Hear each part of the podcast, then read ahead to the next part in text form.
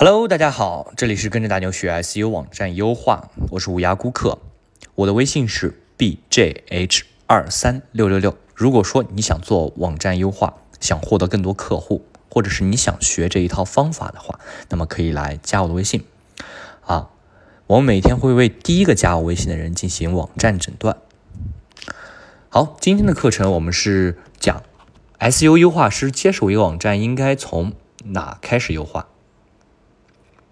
SEO 优化师呢，又被称为搜索引擎优化师、SEO 专员，啊，其主要的职责呢是通过对网站程序、服务器、内容、板块、布局等多方面的优化调整，啊，使网站符合搜索引擎检索和排序的指标，从而提高网站在有关搜索引擎的检索排序位置，增强用户体验与网站的转化。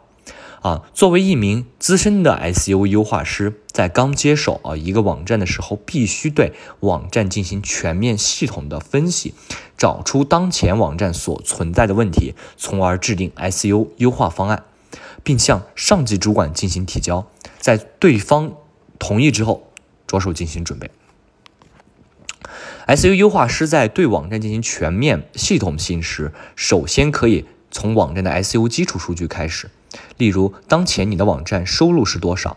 收入率如何？排名关键词数量多少？排名关键词类型等等，这些都是网站的基础 SEO 数据，同时也是必须要做到心中有数的。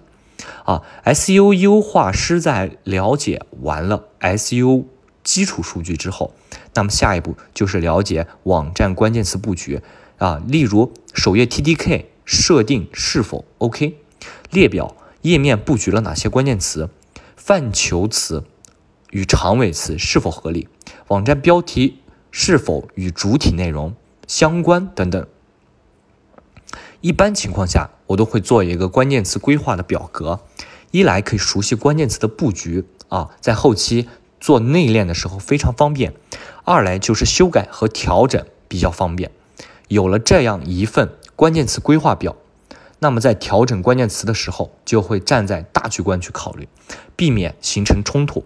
SEO 优化师在做完关键词规划之后，那么下一步就是网站内部诊断了，找到网站有哪些不符合 SEO 优化的问题，但其中不包括与面包屑、导航、H1 标签、关键词频率、网站 ALT 等。